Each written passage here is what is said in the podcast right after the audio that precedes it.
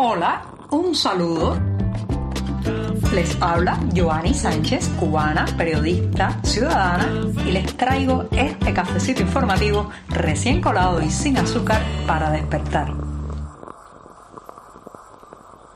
El lunes, el lunes se necesita el doble de café sin azúcar para reiniciar la semana informativa en este programa. Además, es 13 de febrero de 2023 y estaré contándoles los temas principales y también comentando las noticias más importantes de los últimos días y de esta jornada de lunes. Pero primero va el buchito de café sin azúcar.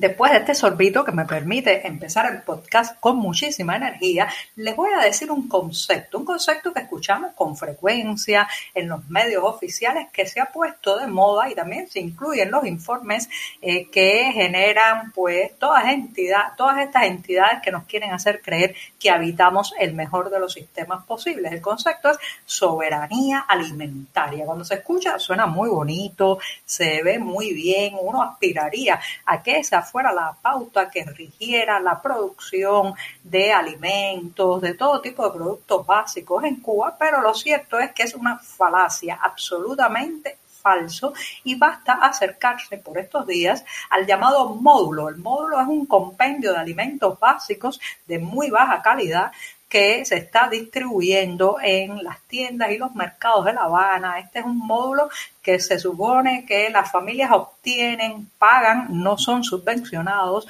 pagan y bueno, pues solo tienen derecho a consumir uno cada cierta cantidad de semanas. O sea, tampoco es que sea la panacea, ni un regalo, ni nada que cubra todas las necesidades nutricionales ni energéticas. Pero no voy a hablar hoy del déficit de, eh, digamos, productos eh, básicos que cada vez se hace más agudo sobre las mesas de los cubanos, sino en de dónde provienen los productos principales de este llamado Pues debo decirles que el azúcar llega de Brasil, el arroz de Guyana y los granos los granos de Portugal, sí, sí, al otro lado del Atlántico. Y uno se pregunta, siendo un país agrícola, teniendo tanto potencial para que de nuestros campos, de nuestra tierra, salga no solamente el azúcar, que antes fue hasta un producto emblemático de nuestra identidad, sino también el arroz y los granos. ¿Por qué hay que importar esto de tan lejos? ¿Por qué nos hemos convertido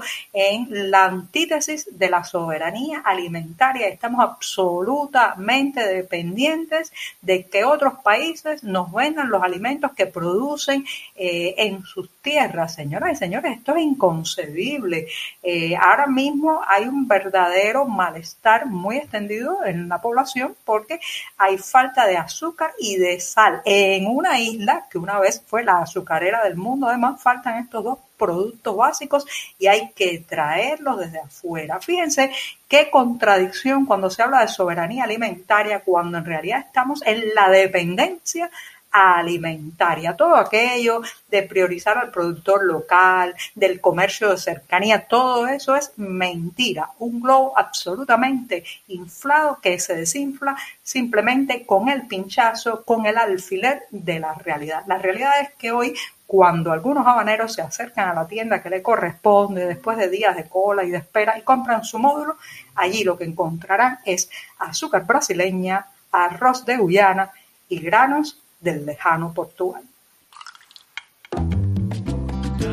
Si eres de los que te gusta estar bien informado, síguenos en 14ymedio.com.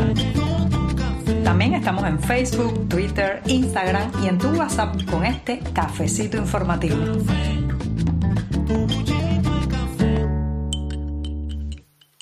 Mucho, mucho se ha especulado en las últimas décadas en Cuba de la posible entrada de la prensa oficial en un proceso de glasnost. Ya saben que se llama así glasnost o transparencia informativa a todo ese proceso que ocurrió en la Unión Soviética, en los últimos años de la Unión Soviética, para tratar de hacer una prensa más veraz, más eh, profesional y también destapar ciertos temas que eran tabú y que empezaron a ser publicados en eh, los periódicos y los tabloides soviéticos de ese momento que contribuyó sin duda al colapso de ese imperio comunista. Bueno, pues en Cuba se ha especulado mucho, incluso hemos vivido momentos en que los propios periodistas eh, oficiales han creído que se está impulsando una glasnost, se han atrevido a publicar sobre determinadas cuestiones y han terminado la mayoría de ellos defenestrados, expulsados de los medios de prensa, silenciados o eh, simplemente obligados a volver a la docilidad y al aplauso entusiasta.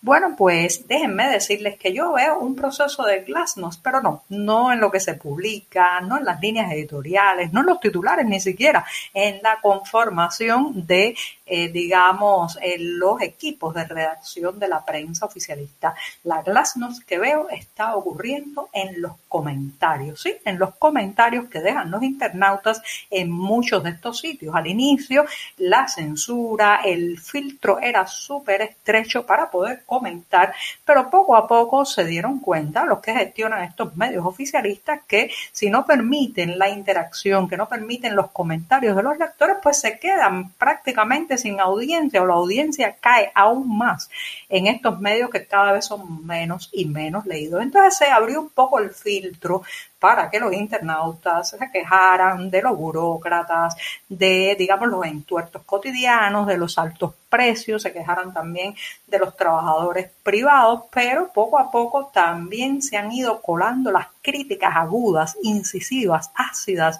como ácido corrosivo, en aquellos artículos que eh, reseñan temas específicamente del poder del régimen de los altos funcionarios y jerarcas del Partido Comunista.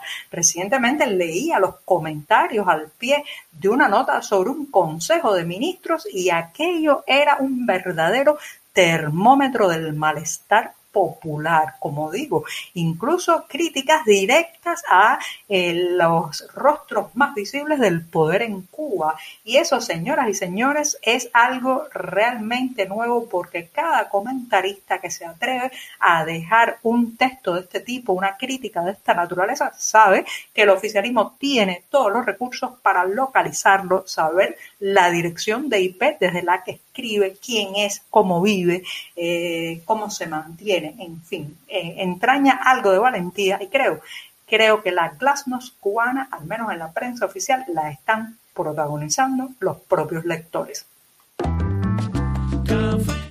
En México ha seguido creciendo la indignación porque el pasado, el pasado sábado el eh, presidente Andrés Manuel López Obrador entregó al gobernante cubano Miguel Díaz Canel la Orden Mexicana del Águila Azteca. Se trata de una distinción que pues eh, busca congratular a personas excepcionales con una trayectoria política y también con una importancia para la vida mexicana, pero que en este caso va a recaer en Díaz Canel, que como sabemos es un gobernante que no fue elegido en las urnas, que tiene un lamentable historial de tropiezos, mala gestión y pésima administración al frente de Cuba y que para colmo es el rostro más visible de la represión desatada tras las protestas populares del 11 de julio de 2021. Bueno, pues a ese impresentable que es Díaz Canel le ha colocado López Obrador la Orden Mexicana del Águila Azteca en el grado de collar. Esto pues inmediatamente ha generado pues la respuesta, incluso hay una declaración firmada por decenas de intelectuales radicados en México que eh, pues lamentan esta, esta entrega a Díaz Canel de la de la Orden del Águila Azteca y catalogan a Cuba como un régimen en donde las personas no tienen libertades civiles y políticas elementales. Ahora bien, desmontando esta farsa, esta desproporción, esta, este gesto excesivo para un gobernante con el que prácticamente nadie en la comunidad internacional y en los países democráticos quiere aparecer al lado de una foto. ¿Por qué viene ahora este detalle? Señoras y señores, es muy difícil eh, pues concluir qué hay detrás de esta desmesura y este gesto, eh, reitero, desproporcionado, pero podría aventurar que quizás quizás con la conformación del nuevo Parlamento, de la nueva legislatura en Cuba, amañada y totalmente maniatada por eh, el Partido Comunista, quizás se espera o se esté preparando la salida de Miguel Díaz Canel de su cargo, porque simplemente, a pesar de lo dócil, de lo marioneta, de lo manejable que es, ha sido un rotundo fracaso y su impopularidad crece y crece en Cuba. Quizás se va por la puerta de atrás y lo quieren congratular o darle esta orden de la consolación, esta orden para que por lo menos no se vaya con las manos vacías. Para eso puede ser que se haya prestado Andrés Manuel López Obrador.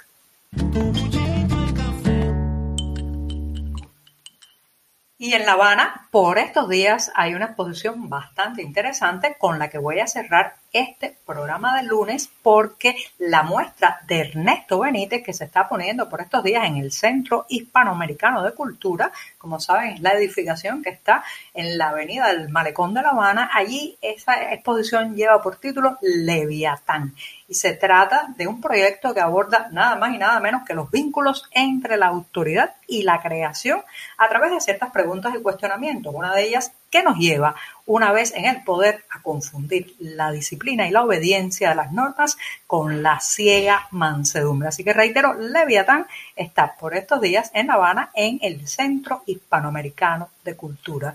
Y con esto sí que me despido hasta el programa de mañana martes. Muchas gracias.